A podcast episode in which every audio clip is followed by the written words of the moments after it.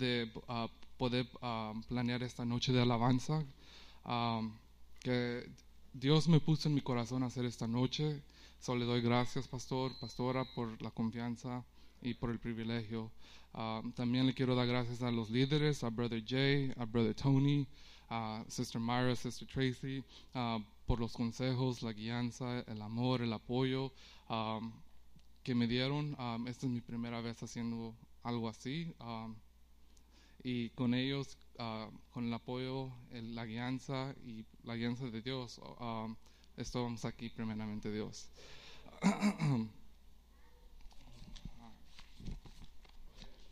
Okay. so, en esta noche ah, quiero hablar acerca de alguien que muchos ya conocen o han escuchado de él. Um, y esa persona es Sansón. Si me pueden acompañar a jueces capítulo 13, verso 1 al 2. Vamos a estar ah, usando la Reina Valera 1960 en esta noche. Dice la palabra de Dios en el nombre del Padre, del Hijo y del Espíritu Santo. Los hijos de Israel volvieron a hacer lo malo ante de los ojos de Jehová, y Jehová los entregó en mano de los filisteos por cuarenta años. Y había un hombre de Zorra, de la tribu de Dan, el cual se llamaba Manoah, y su mujer era estéril, y nunca había tenido hijos. Como podemos ver en este versículo, um, el pueblo de Israel fue capturado por los filisteos y Dios tenía un propósito con ellos. Um, él envió a un ángel a que le hablara a la esposa de Ma- Manoah, que era estéril. Y si podemos ir al versículo 5 de ese mismo capítulo, este es el ángel hablándole a, su mujer que era estéril. Dice, pues he aquí que concebiréis y darás a luz un hijo, y navaja no pasará sobre su cabeza, porque el niño será nazareo a Dios.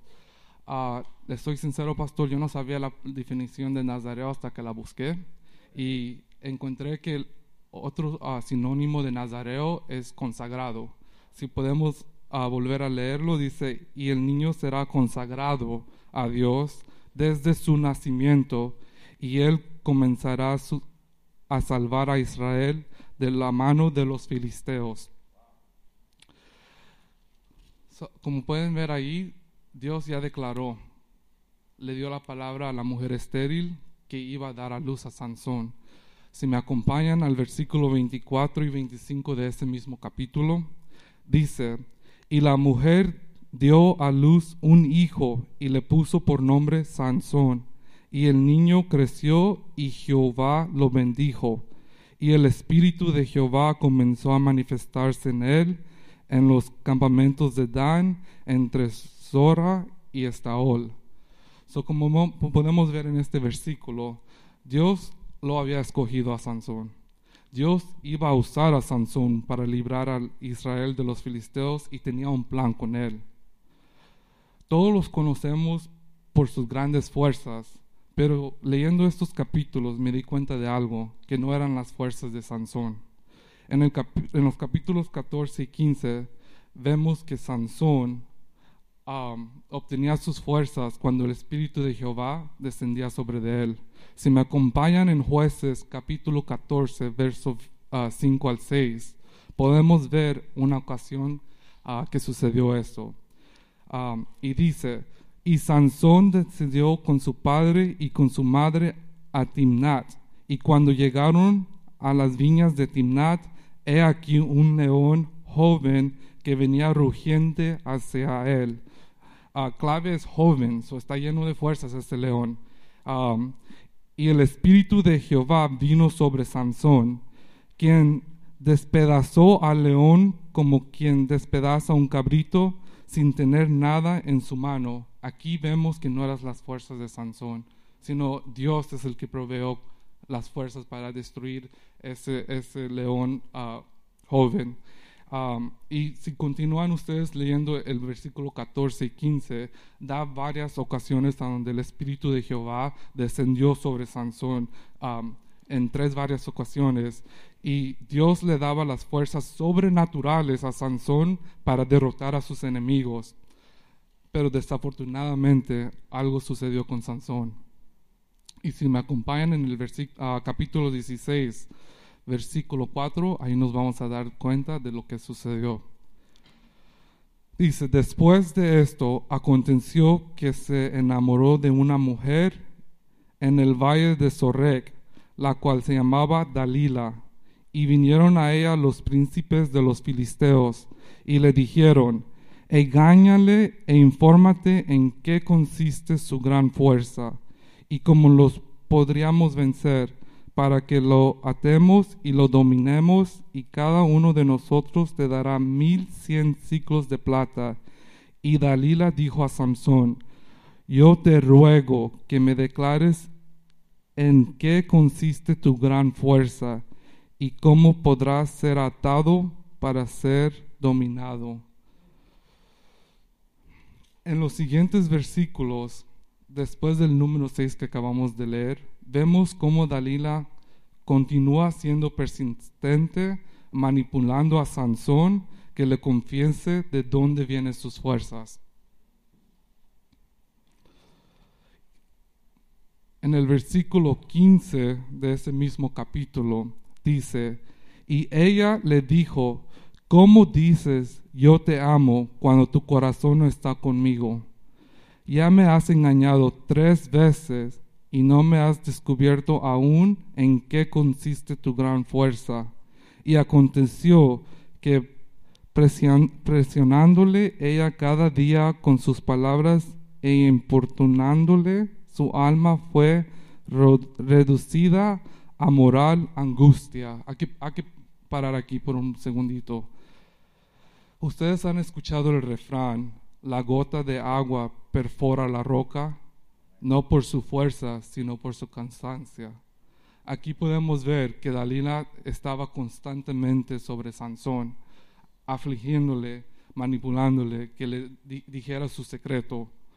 Y Sansón, todos sabemos que era más fuerte que Dalila, pero la constancia de Dalila es lo que hizo que Sansón cayera. Y si continuamos leyendo el versículo 17, nos damos cuenta que sí cayó Sansón le descubrió pues todo su corazón y le dijo, nunca mi cabeza llegó navaja, porque soy nazareo de Dios desde el vientre de mi madre. Si fuere rapado, mi fuerza se apartará de mí, y me debilitaré y seré como todos los hombres. Viendo Dalila que él le había descubierto todo su corazón, envió a llamar a los principales de los filisteos, diciendo, Venid esta vez porque Él me ha descubierto todo su corazón. Y los principales de los filisteos vinieron a ella trayendo en su mano el dinero.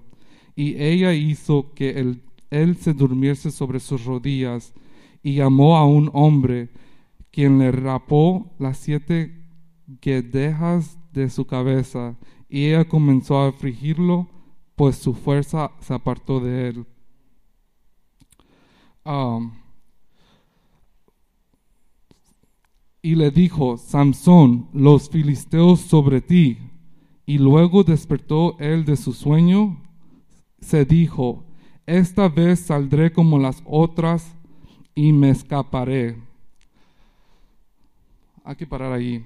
Dice, ¿cuántas? Um, Samson cuando se despertó, uh, lo despertó Dalila, se, se dijo entre él mismo, Ah, esta vez saldré como las otras y me escaparé. Eso significa que Samson ya, ya estaba en situaciones similares. ¿Cuántas trampas similares te puede poner el enemigo y siempre caerás en las mismas? ¿O por qué seguimos metiéndonos en situaciones que el Señor ya nos ha librado? Ah, si continuamos leyendo en versículo 20, dice, pero él no sabía que Jehová ya se había apartado de él. Mas los filisteos lo, echaron mano y le sacaron los ojos y le llevaron a Gaza y le atacaron con cadenas y lo ataron con cadenas para que moliese en la cárcel y el cabello de su cabeza comenzó a crecer después que fue rapado. Muchos están preguntando por qué este adulto está hablando de Sansón. Y la razón es porque yo me identifico con Sansón. Uh, ustedes, muchos me conocen como Jonathan, pero la realidad es que yo me llamo Carlos Jonathan. Uh, la razón por qué me conocen como Jonathan es porque mi papá se llama Carlos, o para que nos distingan, a mí me, llaman Jonathan. Uh, pero yo llegué aquí a esta iglesia, tenía tres años, y gracias a mi madre he nacido en el Evangelio. he venido a BBS, he ido a la escuela dominical, me he gozado en los cultos, me gozaba en los cultos. de, yo de pequeño a mí me importaba quién me estaba viendo, yo alababa a Dios como no, ustedes no se lo imaginan. Y ah, yo crecí aquí en el Evangelio para gloria y honra de Dios. Pero así como Sansón se enamoró, yo también me enamoré de una Dalila. Y mi Dalila era mi obsesión por ser doctor. Puse ese deseo encima de Dios se puede decir que le entregué mi corazón, mi mente, mi corazón, mi tiempo, mis fuerzas, se fue a este deseo. Pero al igual que Dalila afligió a Sansón, el aplicar a la escuela de medicina me afligió mi alma y me dio gran angustia. La, la afligión siempre causa que pierdas tus fuerzas, siempre causa que pierdas tu fe siempre causa que tu fe empieza a debilitarse. Comencé a dudar a Dios. Me empezó a, mi fe me empezó a flaquear. Me desanimé y un espíritu de temor cayó sobre de mí. Empecé a hablar bien negativo.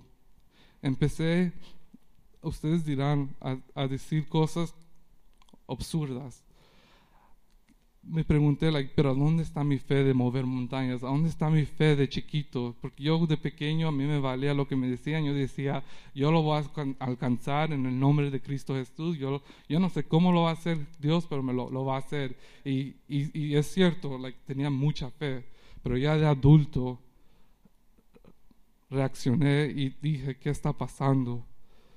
Empecé a decir cosas como no puedo porque X, Y y Z razones. Si tuviera esto, lo podría hacer, pero como lo tengo, no lo puedo hacer. Empecé a decir, ¿de dónde conseguiré 350 mil dólares? y me puse bien rebelde porque no pude alcanzar este sueño desafortunadamente ah, les voy a admitir que mi rebeldía era espiritualmente. Le di la espalda a Dios en el aspecto de que dejé de creer. Y comencé a seguir a Dios de lo lejos, como Pedro. Dejé de creer en Él y me enfoqué, y mi enfoque estaba en el problema enfrente de mí. Se me fue la fe que movía montañas empecé a decir, lo haré con mis propias fuerzas. Y me puse en situaciones donde pude acabar en el hospital, en la prisión o hasta muerto. El enemigo me había robado mi gozo, mi alegría, mi fe estaba por los suelos y terminé con un gran vacío. Si pueden poner otra vez jueces, capítulo 16, verso 21, por favor. Gloria a Dios. Dice, mas los filisteos lo echaron mano y le sacaron los ojos y le llevaron a Gaza y le ataron con cadenas para que moliese en la cárcel. Aquí en este mismo versículo podemos ah, ver que a Sansón le pasó tres cosas cuando fue capturado y podemos aprender de él. La primera es que le sacaron los ojos. Al igual, cuando tu fe es afectada, tu visión es afectada. Ya no puedes ver más allá de aquel problema, de aquella enfermedad, de las crisis económicas que estás pasando. Ya no puedes ver más allá. No, no ves la solución. Tu enfoque está en el problema y no en el Creador que está sobre ese problema, sobre esa aflicción, sobre esa enfermedad. Segundamente, vemos que lo ataron a Samson. Y cuando tu fe es afectada, tu libertad también es afectada. Es quitada tu libertad. Y no puedes orar ni alabar a Dios como antes. No escuchas la palabra. Es como si el enemigo te anestesia. En el hospital, muchos saben que yo trabajo en emergencia. Doctores usan anestesia local para uh, para que el paciente no sienta cuando el doctor está haciendo los stitches o cuando tienes una uña enterada te anestesia en esa parte para que no sientas. Y el enemigo hace eso con nosotros, nos anestesia para que nosotros ya no sientamos a Dios, ya no, ya no escuchemos su voz y ya no podamos discernir su voluntad.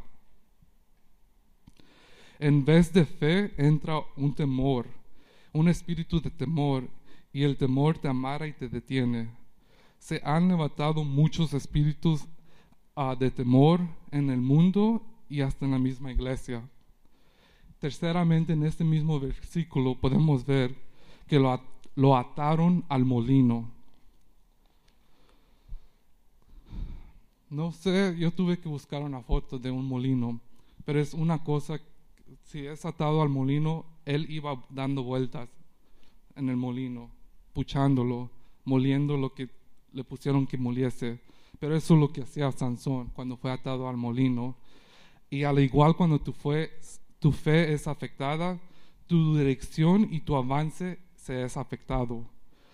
Lo único que haces es dar vueltas.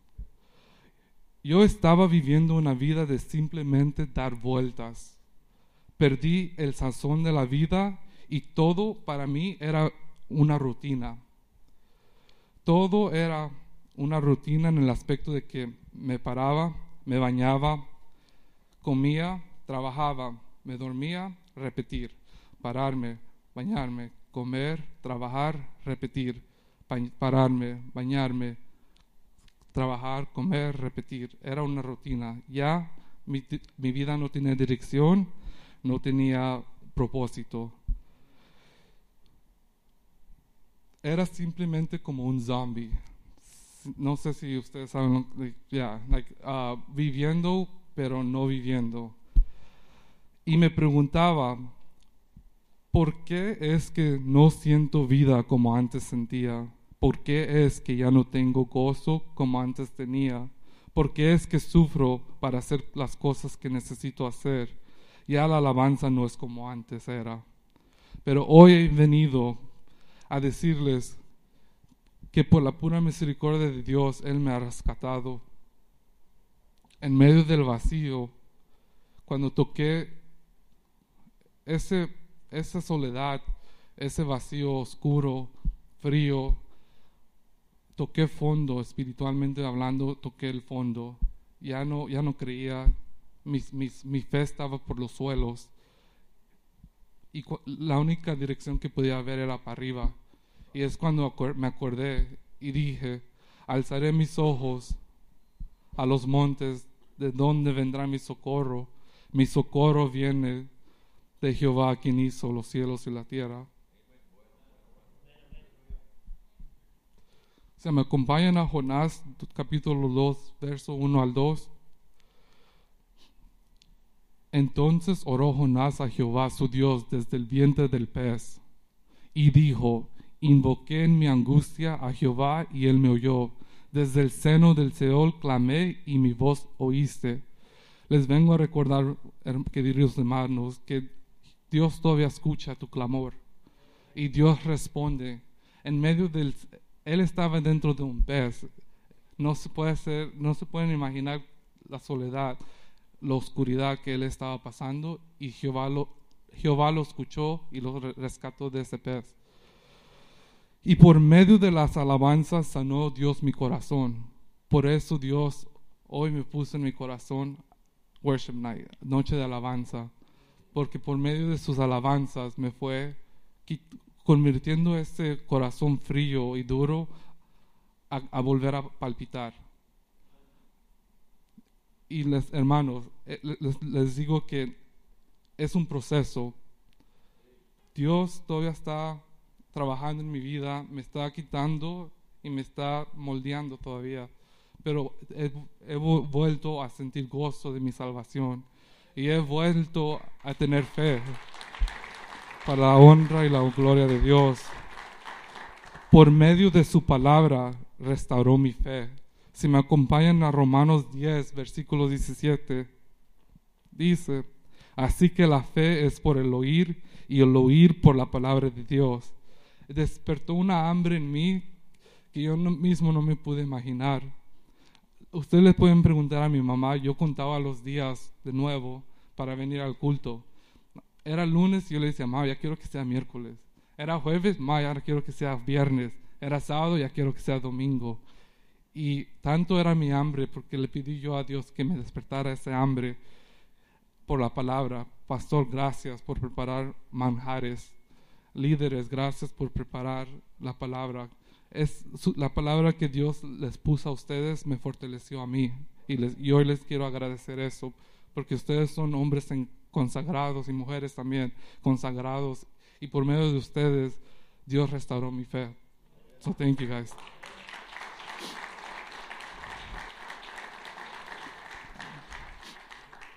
Hoy en día hay seis cosas que ahora entiendo. Como les voy a decir, es un proceso ahorita entiendo cosas que hace un año o hace dos o hace tres, hace cinco no entendía. La primera cosa que ahora entiendo es que el diablo está detrás de tu fe y si te quita tu fe, te quita tu victoria. Él está detrás de tu fe y va a hacer todo lo posible para afectar tu fe. Él está en contra de tu fe porque tu, tu fuerza como cristiano está en tu fe y porque sin fe es imposible agradar a Dios. La segunda cosa que ahora entiendo es que no debo de aferrarme a las cosas de este mundo, sino deleitarme en el Señor. me regocijaré en el Señor sin importar mi situación ni mi circunstancia. En Habacuc capítulo 3 versículo 18 dice, con todo yo me alegraré en Jehová y me gozaré en el Dios de mi salvación. Thank you, Jesus.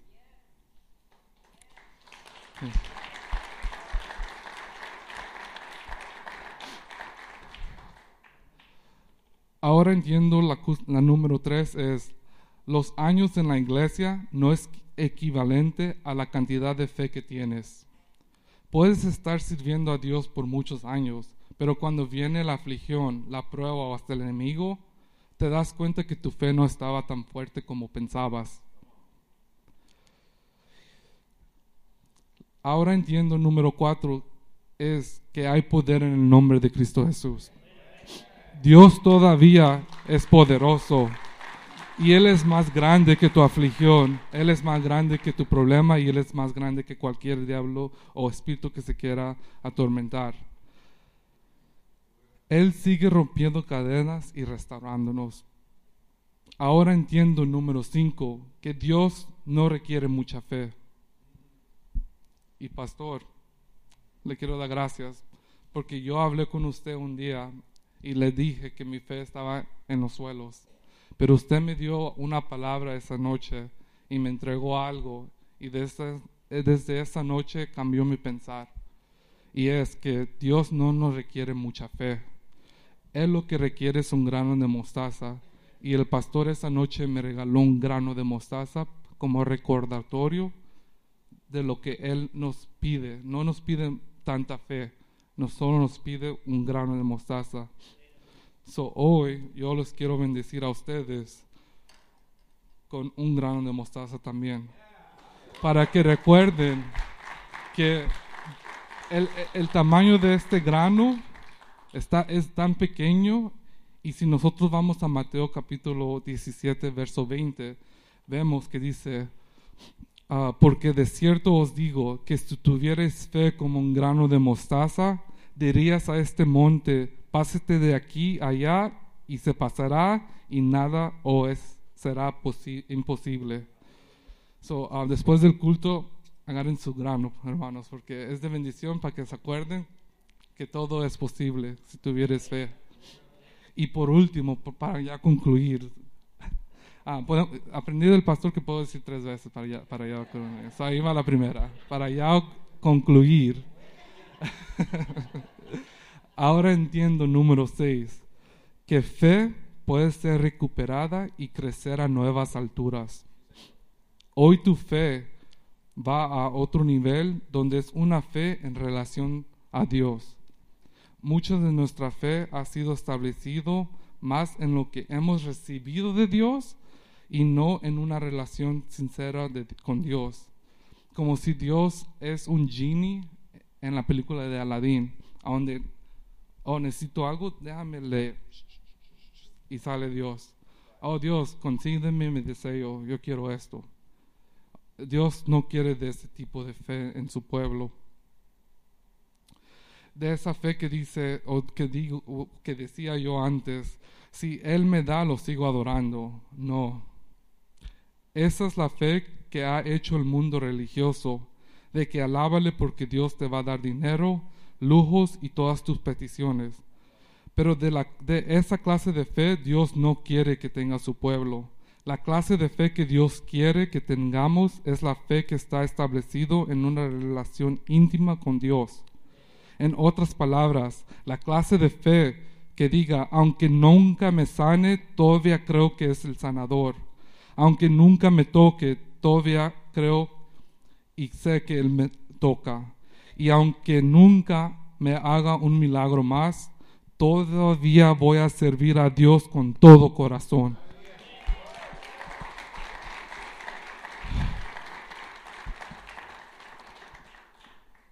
Una, vez más le quiero agradecer, pastor, por esta noche, porque en mi corazón estaba adorarlo hoy, porque Él es grande y porque Dios lo usó a usted para rescatarme de nuevo. A mis pastores, a mis líderes, por su amor, su apoyo y, y por sus oraciones. Y le quiero dar también muchas gracias a mi madre, porque ella es el pilar de fe en mi vida. Y ella, cuando estaba pasando por lo que pasé, ella no se dio por vencida. Siguió orando, siguió clamando y Dios, Dios le concedió, me rescató y, hoy estoy aquí. Por ese pilar de fe estoy yo aquí y por Dios, obviamente, por, por la misericordia de Dios. Gracias hermanos. Y el mensaje de, de esta noche es, recupera tus fuerzas, recupera tu fe. Bendiciones. Amén, amén, amén, hermanos.